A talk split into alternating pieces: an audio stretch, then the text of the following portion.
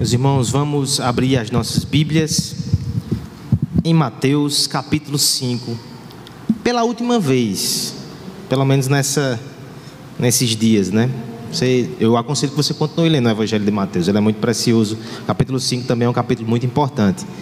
Mas depois de longos meses, eu fui rever as primeiras pregações. A gente começou em novembro. Teve uma pandemia no meio que a gente parou, né? Mas em novembro, nós começamos aí essa saga no Evangelho de Mateus. E no início do ano, fevereiro ou março, a gente começou as bem-aventuranças, o capítulo 5. Hoje nós encerramos o capítulo 5. Uma longa trajetória.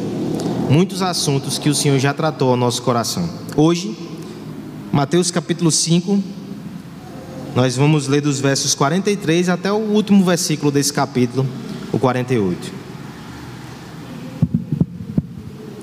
Permita-me começar com um pequeno trecho de uma poesia de Carlos Drummond de Andrade.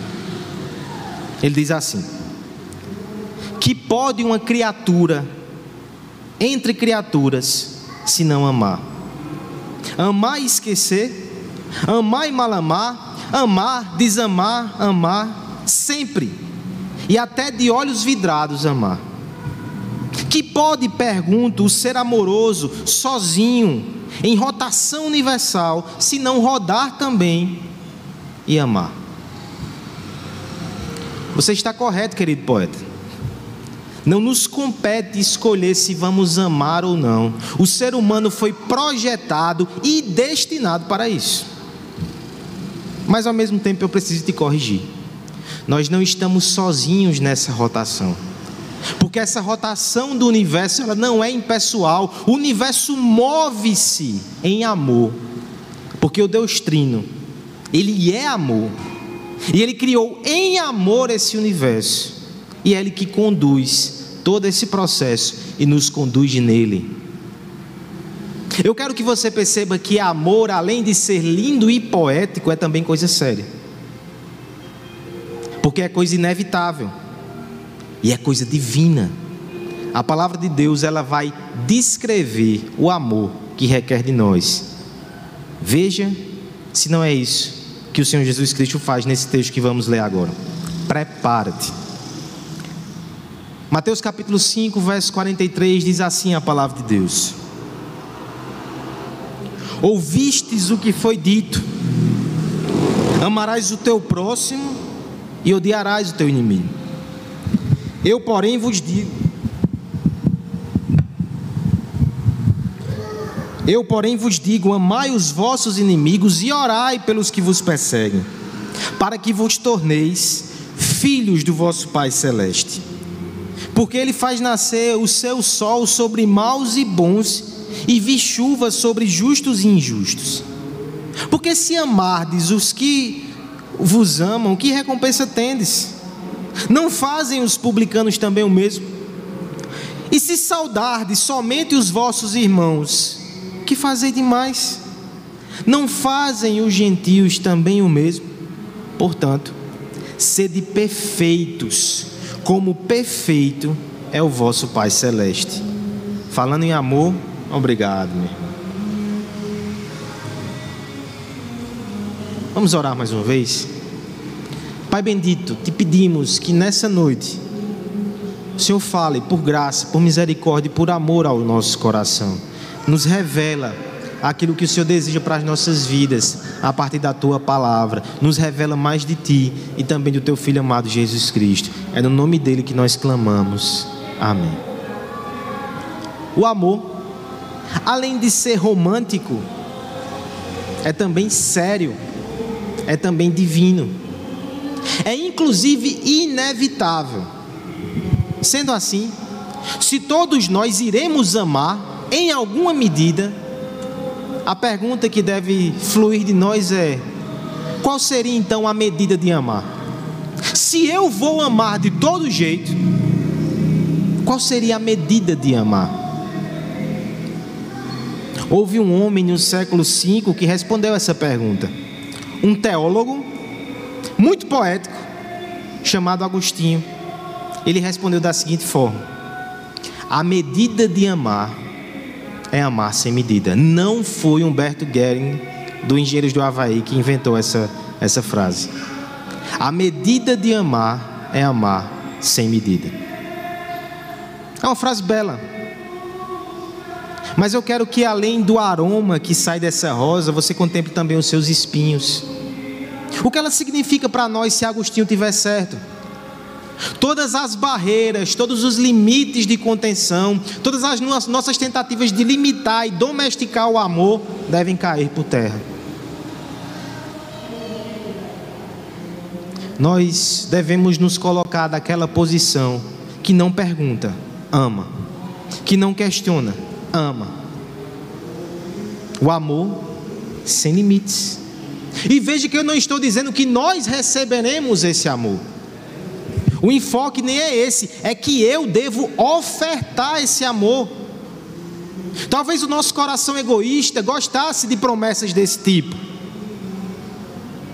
Eu ouso dizer que todo homem, inclusive, anela isso. Nós queremos esse amor incondicional que nos aceita, que nos ama a todo tempo. Mas o enfoque aqui é que nós devemos ofertar esse tipo de amor. Você entendeu o conceito de Agostinho? Amar sem limites. E se o que Cristo nos disser nessa passagem foi exatamente isso? E se ele não tirou isso da sua cabeça do seu coração romântico? Se ele extraiu isso das Escrituras? Você percebe o quanto isso é desafiador para nós? O Senhor tem um propósito para o meu amor e para o seu amor, e esse propósito é abrangente, é amplo, é profundo, é muito desafiador. É exatamente falando sobre isso que o Senhor Jesus conclui essa parte das bem-aventuranças. Do verso 1 até o verso 12 do Sermão do Monte, o nosso Deus ele descreveu o caráter do cidadão do reino, as bem-aventuranças. Logo depois ele disse que este homem e esta mulher têm uma missão no mundo, ser sal e luz na terra. Mas para que façamos isso, para cumprir o nosso papel no mundo, nós precisamos da lei de Deus. Verso 17 até o verso 20, a importância da lei de Deus. A partir do verso 21, então, o Senhor Jesus ele usou seis antíteses mostrar exatamente como essa lei é maravilhosa, é que os religiosos da época tinham colocado entulhos em cima dela. Ele precisa tirar esses entulhos e aplicar a lei com todo o poder na sua vida, para mostrar como é, a lei exige de nós, mas ao mesmo tempo como ela, é, como ela é evangélica, porque ela mostra que eu só posso cumprir ela em Jesus Cristo. Seis antíteses. Passamos por cada uma delas aqui. Ouvistes o que foi dito, eu, porém, vos digo. E agora chegamos na última. E agora falaremos justamente de amor. Não é irônico que os nossos conceitos de amor às vezes são superficiais, romantizados, subjetivos demais. Cristo termina a sessão mais confrontadora, possivelmente do Sermão do Monte, falando de amor. E ele não vai alisar, ele vai mostrar que Deus requer de nós um amor sem limites. Deixa eu resumir o ensino dessa passagem que nós iremos explorar nessa noite.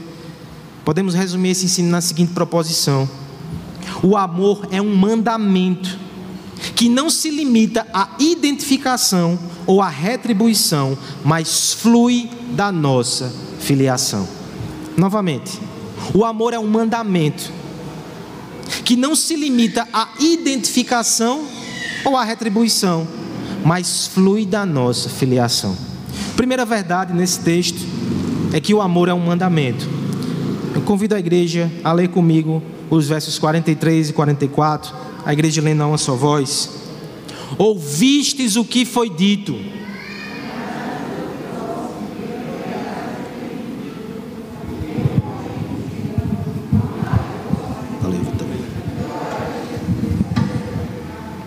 Falando em amor, obrigado, Vitor amor como mandamento. Você já pensou assim? Que coisa esquisita Deus mandar que eu ame. Agostinho também pensou sobre isso nas suas confissões e ele chegou à seguinte conclusão: O que sou eu em relação a ti, ó Deus, para que tu exijas meu amor? E se eu não te der, tu enfureces comigo e me ameaça com castigo severo. Será que então te amar já não é um castigo leve? O Senhor nos manda amá-lo, mas além disso, Ele manda que amemos o próximo. Eu quero que você preste atenção que essa verdade está aqui nesse texto quando ele menciona que o amor é o imperativo. Amarás o teu próximo e odiarás o teu inimigo. Não vamos falar do ódio dos inimigos, não. Isso aqui é a interpretação errada que daqui a pouco a gente mexe. Mas o que deve chamar a nossa atenção é o amor como imperativo. Aqui é inclusive, irmãos, uma progressão do sermão passado. O sermão passado, que já me deixou todo quebrado e todo moído, dizia que o nosso coração não deve ser inclinado à retribuição e à vingança. Mas você concorda comigo que isso é um pouco passivo? Eu não me vingo, mas eu não faço nada pela pessoa. É passivo, é abster-se. Aí no final já teve uma pistazinha, né? Empreste a quem pede, ajude. Aqui, Cristo vai fundo. Ele diz: não compete a você somente não odiar, não maltratar, não retribuir. Você deve agir de forma positiva, ativa, proativa. Você tem que amar. Isso é um mandamento, irmãos. E como mandamento, eu quero que você considere algumas coisas. Se você entender o amor como um sentimento, você vai ter dificuldade de entender o que o texto está dizendo. Quem é aquele que, por mais equilibrado e bem resolvido, ele consegue escolher o que vai sentir? Em geral, a gente não consegue. Os nossos sentimentos, eles não são controláveis dessa forma. Mas o Senhor Jesus não está falando de sentimento. O conceito bíblico de amor é decisão e ação, mais do que sentimento. Guarde isso para você. Olha só como nosso apóstolo do amor, que é João, vai definir o que é o amor a Deus. 1 João 5,13 vai dizer que o amor a Deus é guardar os seus mandamentos. Mais do que canções, mais do que palavras melosas que dizemos ao nosso Deus, o Senhor diz: Sabe quando você me ama? Quando você decide guardar os meus mandamentos. De forma semelhante, a gente deveria entender o amor acima de tudo como uma decisão e como uma série de ações que nós tomamos, independentemente do sentimento. Eu não quero dizer a você que sempre a gente vai fazer sem sentir. Não, Deus é tão bom e é tão sábio que o sentimento muitas vezes acompanha os nossos atos de amor. Mas existem dias que você não sente. Existem momentos que você não está comovido, que você não se arrepia, que o olho não lacrimeja, e mesmo assim o mandamento de amar persiste. Você deve agir. Porque se fosse assim, irmão, se o, se o amor fosse mais sentimento do que ação, existem pessoas que são um pouco mais frias, até por temperamento. Existem pessoas que são mais, menos, menos emotivas. E estas, como ficariam diante do mandamento? Amar é decidir, amar é agir.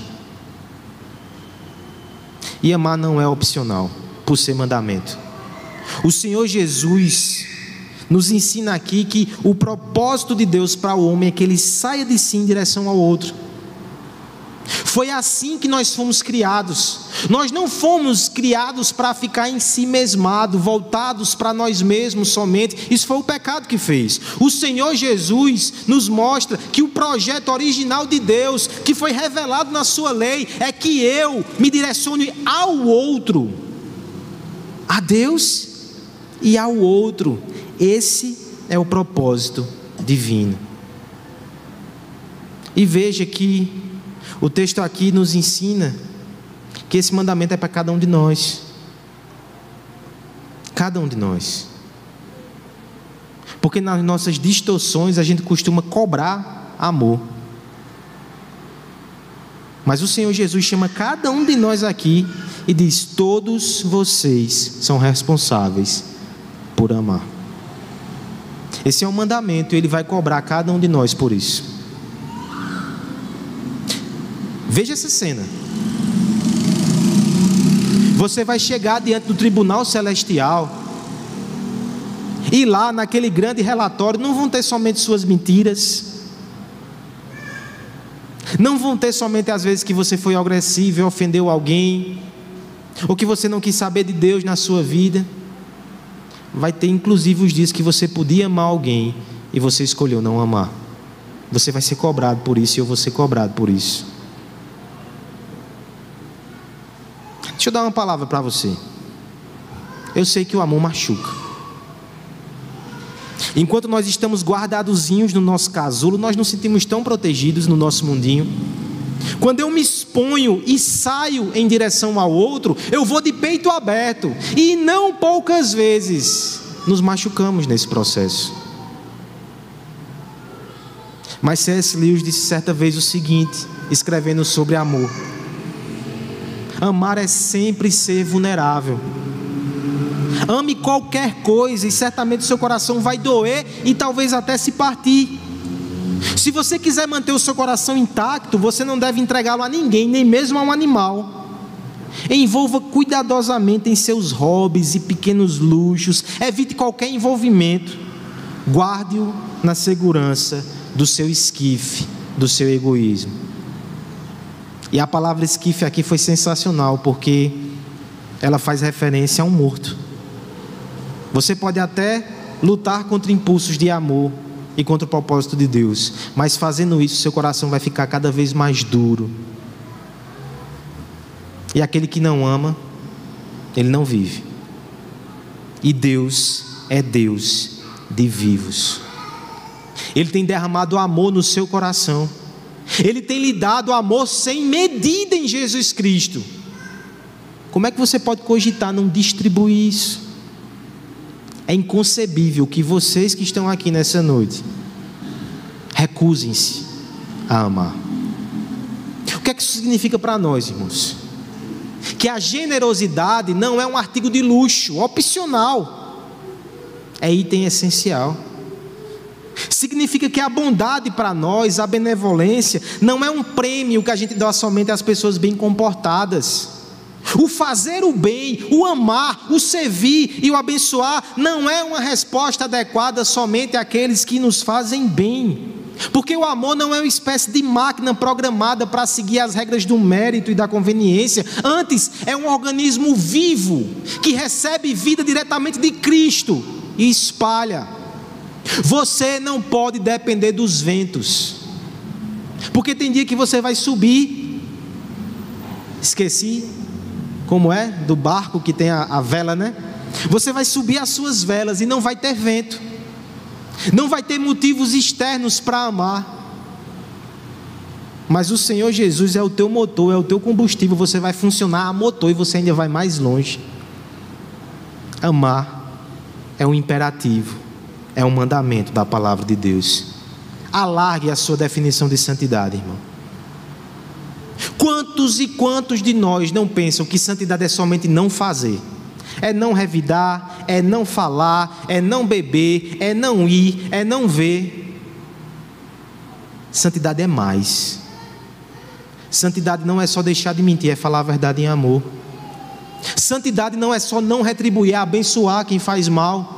Santidade é agir. Santidade não é só dizer, não, não vou deixar minha esposa, não, porque eu tenho temor, não vou me divorciar. Santidade é amar essa esposa, mesmo nas crises do casamento. Santidade é fazer, santidade é amar. Seja mais proativo. Qual é o bem que você precisa fazer, mas não está com muita vontade? Mas no fundo, no fundo, você sabe que tem que fazer.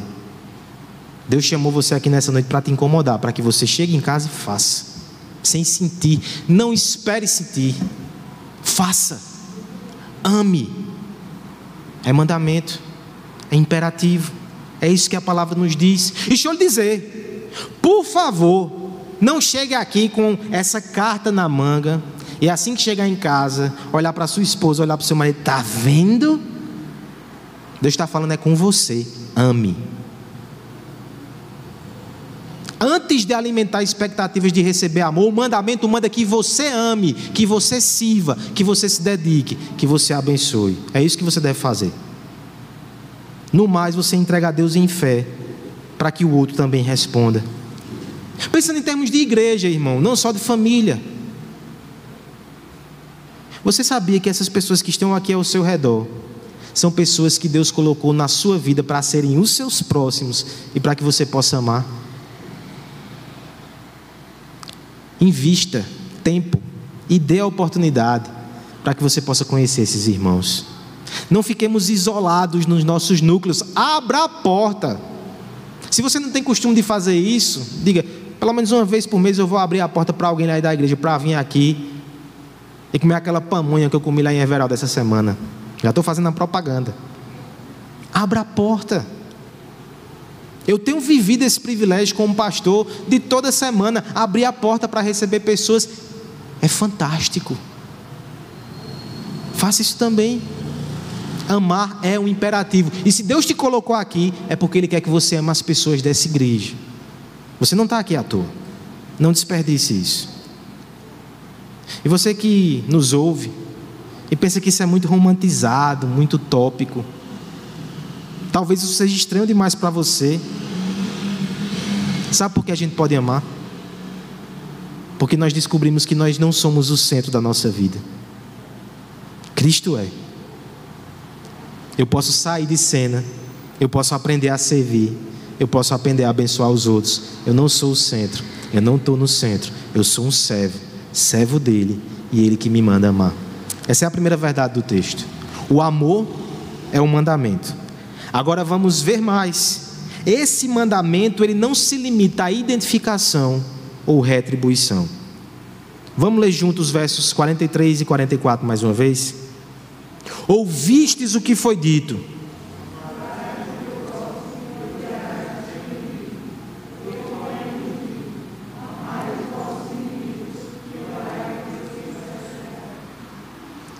Qual a medida de amar?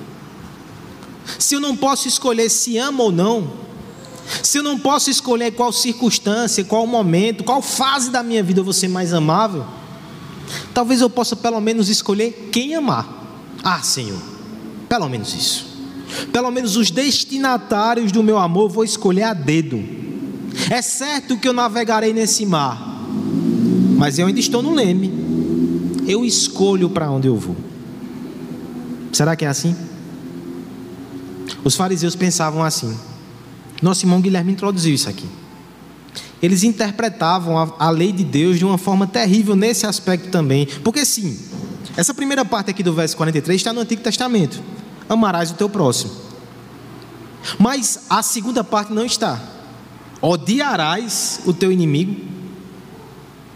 E o pior, a lógica deles era o seguinte: quem está perto de mim é próximo meus compatriotas. Mas o estrangeiro, ele não é próximo, ele é inimigo, eu devo odiá-lo. Essa era a postura, até xenófoba, desses homens. Eles excluíam aquelas pessoas e faziam com que elas fossem alvo do seu ódio. É interessante que o Antigo Testamento não ensinava assim.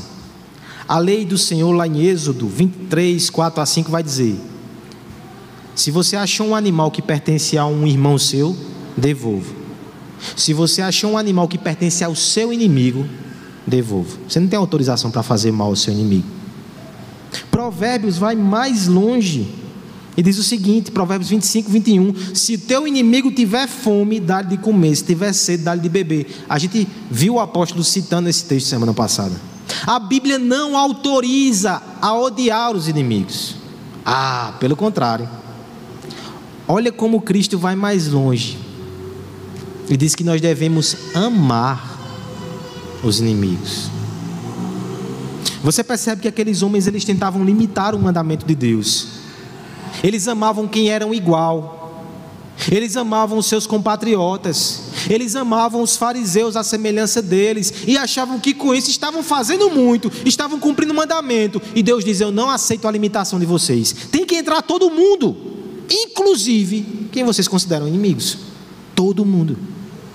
Se eu amo até o inimigo, quem é que eu posso me negar a amar? Sabia que a gente também limita o mandamento? Muitas vezes nós amamos quem se parece conosco, mas nos afastamos de quem é diferente. Muitas vezes, mesmo ainda da igreja, existem resquícios de racismo.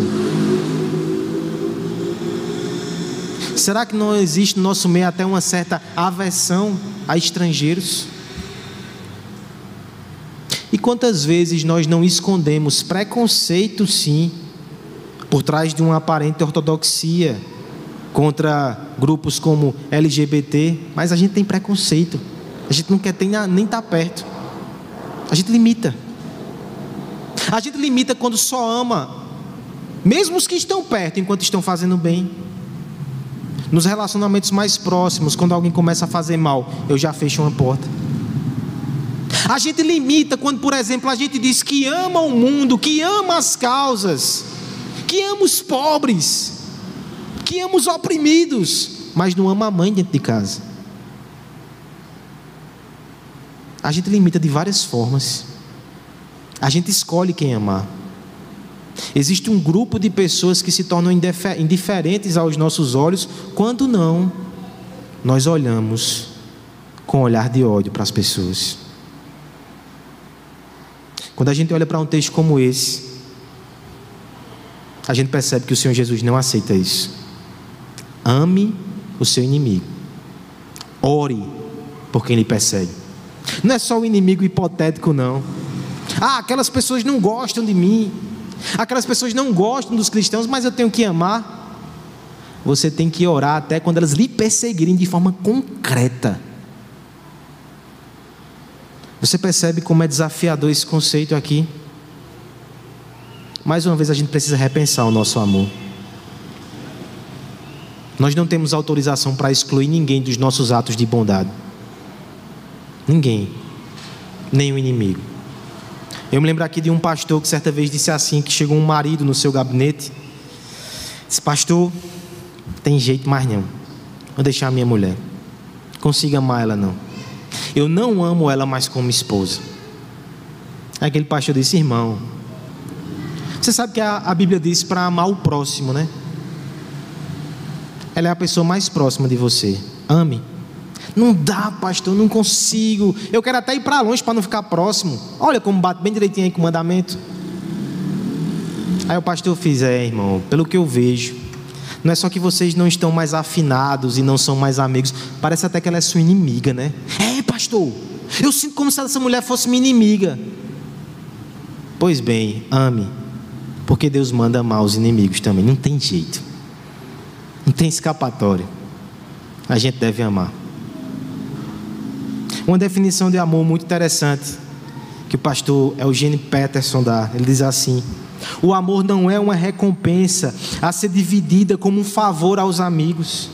É uma tática pela qual compartilhamos o que há de melhor em nós para que os outros tenham a oportunidade de viver da melhor forma possível. É por isso que eu acho bonito o exemplo que Cristo dá.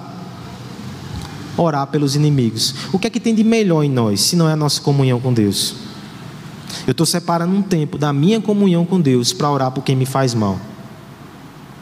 Isso é amor. Isso é amar os inimigos.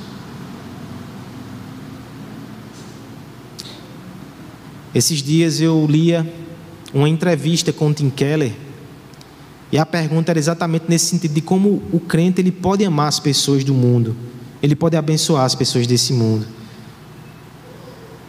Porque muitas vezes nós, por causa da hostilidade da fé, a gente fica longe e às vezes sentimos que não temos obrigação nenhuma com as pessoas aí de fora. Os da fé a gente cuida, mas esse povo aí, até da nossa família, não. Aí ele diz: duas razões para que a gente ame todos. A primeira é um argumento que Calvino usa lá nas Institutas. Todo ser humano tem a imagem de Deus. Então, quando eu olho para qualquer ser humano, eu devo olhar além dele, enxergar a imagem de Deus nele e não me perguntar o que ele merece, mas o que Deus merece que eu faça. Porque ele é a imagem de Deus. Esse é o argumento da criação. Ele é forte. Mas há um argumento mais forte ainda. E se essa pessoa que dá dentro de mim for um inimigo? Aí eu passo do argumento da criação para o argumento da redenção. Eu sirvo um homem que deu a sua vida pelos inimigos. Ele não morreu por amigos. Ele não morreu por pessoas boazinhas. Ele morreu por inimigos e eu era um deles. Se diante de mim está um inimigo, eu devo amor a ele também. É isso que a Bíblia nos ensina, irmãos. A ação do discípulo de Cristo não deve ser determinada pela conduta do outro ser humano, mas pela ação do próprio Cristo para com ele. Eu não posso limitar os meus atos de amor e de bondade à identificação que eu tenho com as pessoas, ou até mesmo a uma espécie de retribuição. Eu tenho que amar porque eu fui amado em Cristo.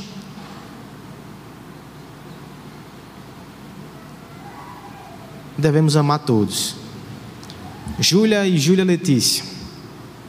Imagine que vocês chegam na sala de aula de vocês, eita, faz tempo, né? E vocês têm dez presentes. E ali tem dez coleguinhas. Se você pega, olha os seus amiguinhos assim, diz: Eu vou dar a três somente. Você está dizendo alguma coisa sobre esses três. Que eles merecem por algum motivo. Talvez sejam seus amigos. Agora imagina que Júlia Letícia pega os dez presentes e entrega às dez pessoas.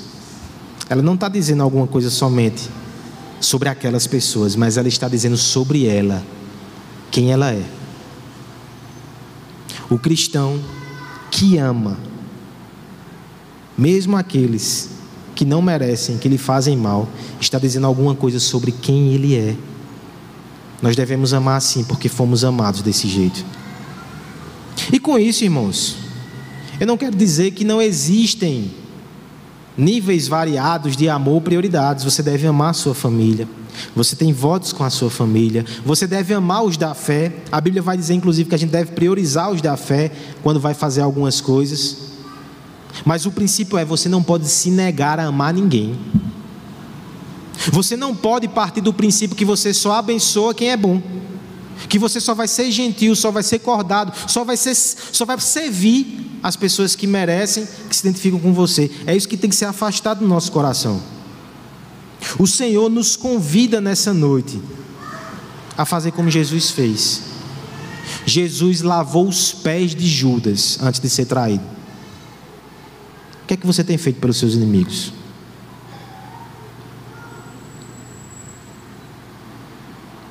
Você pode chegar em casa hoje e colocar esse sermão em ação, orando por eles. E eu sei que tem irmãos aqui que fazem isso, eu louvo a Deus por isso. Não existe coisa mais bonita do que alguém que só deseja o mal para você, alguém que tem feito o mal para você, e você se ajoelha na cama e pede que Deus abençoe essa pessoa. Como não perceber que o céu está entrando nesse quarto e que não é a terra, não é os homens, é o céu que está ali. Esse deve ser o nosso coração, inclusive por efeitos colaterais. Viu? Eu sei que você já passou por isso. Quando a gente fica pensando em quem nos faz mal, e a gente fica remoendo e remoendo, o coração vai ficando pesado, vai ficando amargurado. Quando você começa a entregar tudo isso em oração, e começa a agir com atos de amor, até a gente fica mais leve. Deus alivia as nossas cargas, Ele tira o veneno da nossa mão, Ele nos desarma, nos, nos põe de joelhos. Existe um caminho que se abre diante de todos aqueles que são feridos e magoados. É o caminho da mágoa, é o caminho do ódio, é o caminho da amargura, é o caminho da vingança. O coração machucado, ele tenta logo trilhar essa estrada. Só que ali você não vai encontrar paz. Ali você não vai encontrar alegria. Esse campo, esse terreno de ódio é infértil. Mas graças a Deus pelo nosso Senhor Jesus Cristo, porque o homem da cruz, mesmo com os seus pés cravados e marcados, ele abriu um novo caminho para nós. Ele abriu um destino que é pacífico. Ele abriu a estrada do perdão, do amor, da reconciliação. Através dele, a gente pode vencer o mal com o bem. Toda vez que você faz o bem a quem te fez mal, é uma vitória da cruz nesse mundo de trevas. E o Senhor está te chamando para fazer isso nessa noite.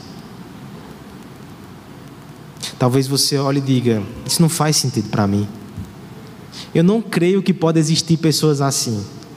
Eu estou lhe dizendo. Eu creio e eu vejo pessoas assim. E eu estou lhe dizendo que você pode ser uma dessas. Porque talvez hoje você seja inimigo de Cristo. Mas aquele que nos chama a amar os inimigos, hoje ele ama inimigos, os aceitando na sua família. Venha, venha até ele e aprenda a amar com o Cristo da cruz. Nenhum professor vai ser melhor do que ele. O amor é um mandamento. Nós não devemos limitá-lo à identificação, à retribuição. Porque ele flui da nossa filiação. Vamos ao final do texto, versos 45 a 48. Verso 44 para pegar o fluxo. Eu, porém, vos digo: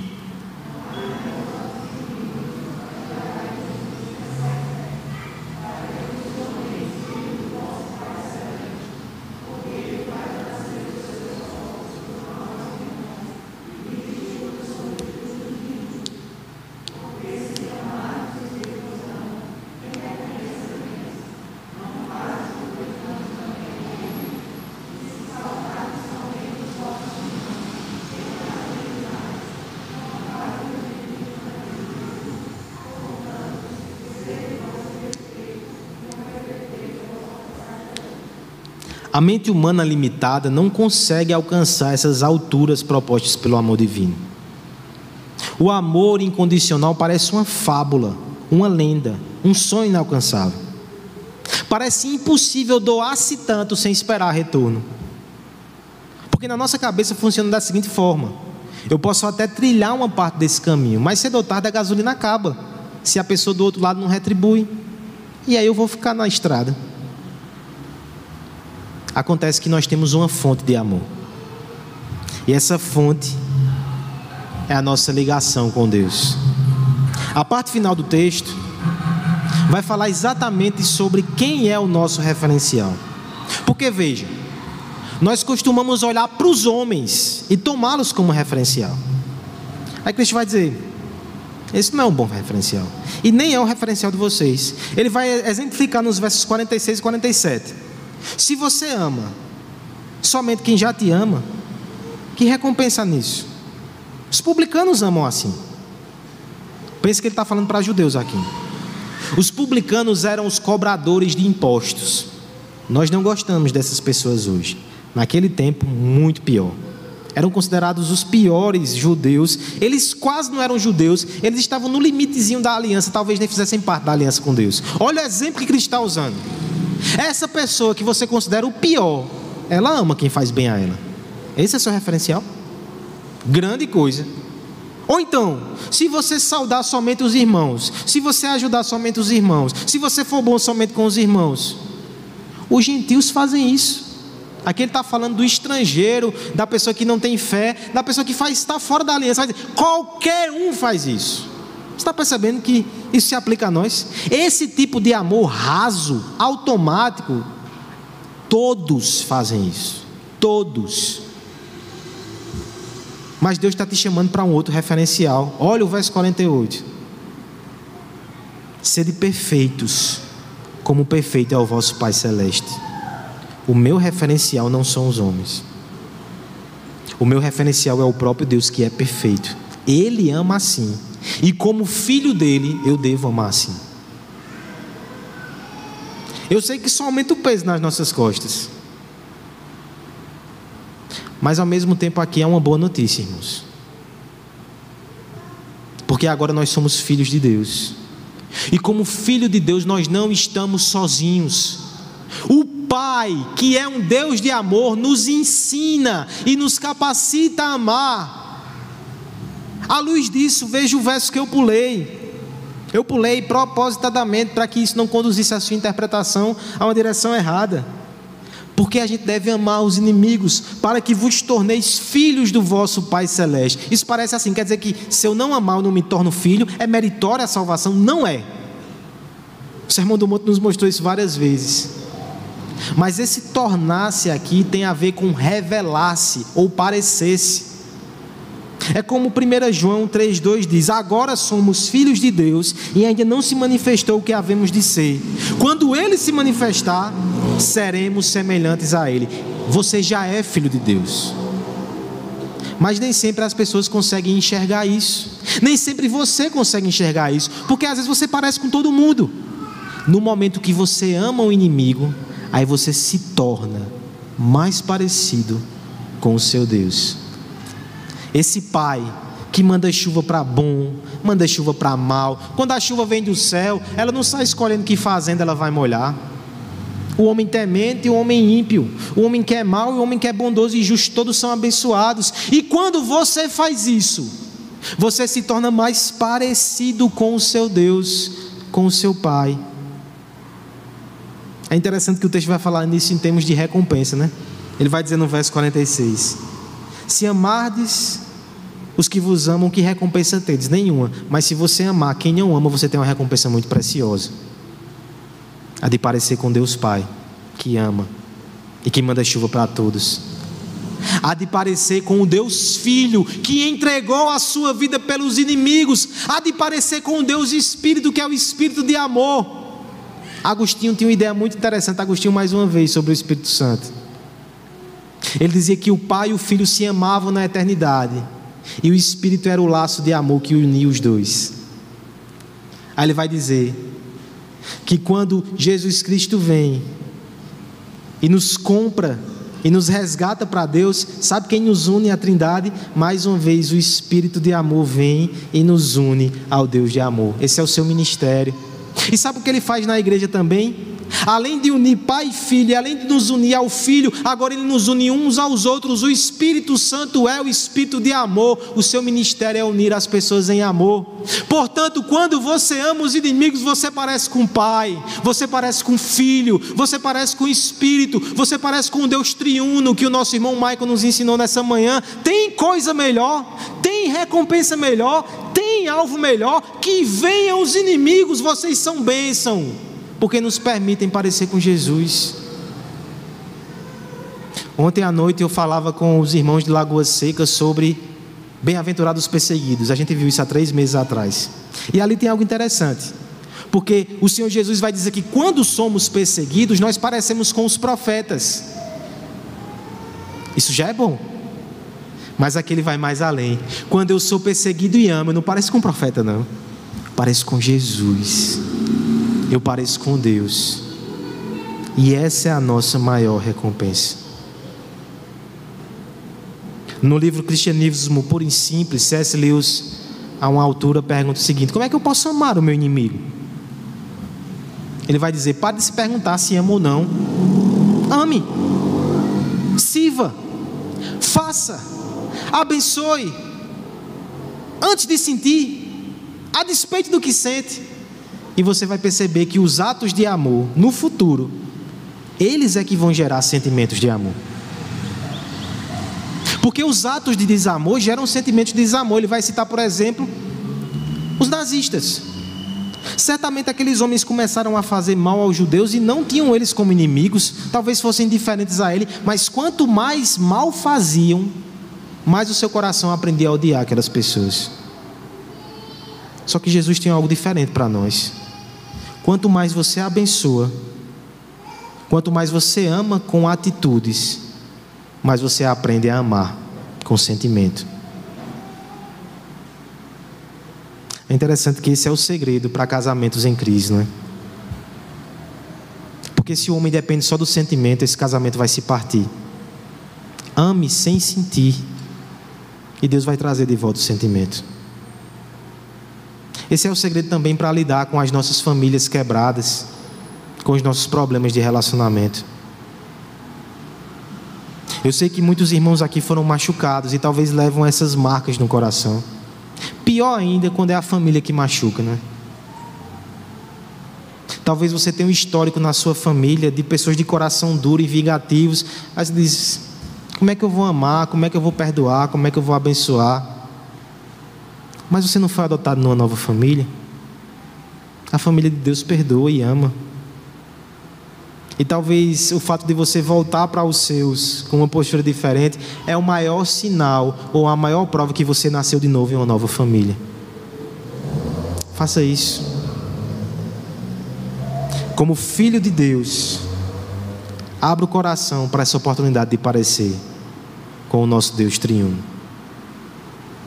Isso é uma recomendação, inclusive, para a igreja. Nós precisamos amar as pessoas que estão aí fora.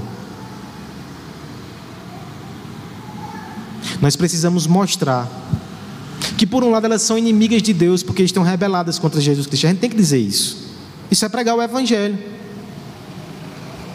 Mas a gente tem que mandar outra mensagem também. Se nós pregamos um Deus que salva pecadores e que recebe inimigos, a gente não pode fazer isso com mãos fechadas, com dentes cerrados e com palavras de ódio. Nós devemos ser gentis atenciosos, servindo sempre. Porque é isso que nós temos aprendido com o nosso Deus crucificado. Nem sempre a gente consegue agir assim, não é? E talvez você aqui que ouve, até em casa, e não faz parte da igreja, vai dizer: É, pastor, eu já fui muito ferido pelos crentes. Eles não amam desse jeito, não. Eu sei. Mas só há um perfeito, né? Esse povo aqui, essa igreja, ela reconhece que não é perfeita. A gente está aprendendo a amar a cada dia. Mas por favor, não justifique nisso o fato de você ficar longe da igreja. Você vai permanecer como inimigo de Deus. E que tal se você vier para o lado dos amigos de Deus e aprender com ele a amar os inimigos também? Esse é o convite que o Senhor nos faz. O amor é um imperativo. O amor é um mandamento. Mas o amor também é um homem que foi para a cruz e morreu pelos seus inimigos. Morreu por todos. Todos aqueles que se arrependem, todos aqueles que resolvem entregar a sua vida, independente do que fizeram. É um amor que revela a presença de Deus nesse mundo mal. Qual é o limite do amor? Qual é o limite do amor? A medida de amar é amar sem limites. É amar sem medidas. Talvez você diga: Isso é demais, isso é demais, não dá para ser assim. Pois vá falar com uma mulher chamada Elizabeth Elliot. Eu estou com o testemunho dessa irmã alguns dias na minha cabeça. Ela encaixa perfeitamente com a verdade desse texto. Eu quero encerrar com isso. Elizabeth foi junto com seu esposo, Jim Elliot, e um outro grupo de missionários evangelizar uma tribo lá no Equador. Ela era americana, seu esposo também. Eles foram evangelizar essa tribo, Waka, em 1956. Houve um dia que os missionários deixaram as suas esposas e as suas filhas. Elizabeth tinha um bebezinho de oito meses na tribo. Deixaram lá no, no, na sede e foram tentar entrar na parte da selva mais fechada, onde esses índios viviam. Mas naquele dia esses homens não voltaram para casa. Aqueles que foram amar e levar uma palavra de amor e salvação, eles foram assassinados pelos índios Uaca que você faria se fosse aquela mulher com a criança pequena no seu colo? Sabe o que ela decidiu fazer? Ela decidiu amar aquele povo.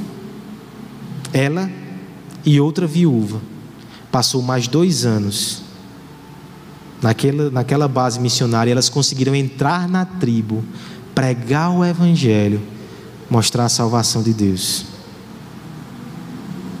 É possível amar os inimigos. É possível porque nós temos um Cristo que nos ensina a fazer isso. Nós temos uma fonte de amor incondicional. Portanto, se você foi amado assim, sem medida e sem limite, deixe todas as perguntas aqui na igreja e saia só com a resposta: Eu devo amar. Se você precisa falar com alguém hoje, fale. Se você pode orar por alguém hoje, ore. Mas saia daqui comprometido a compartilhar o amor que você recebeu em Jesus Cristo. Não coloque limites, coloque fé. E entregue a Jesus esse seu ato de amor, porque você foi amado com amor incondicional. Vamos cantar essa canção que está no boletim que fala exatamente sobre.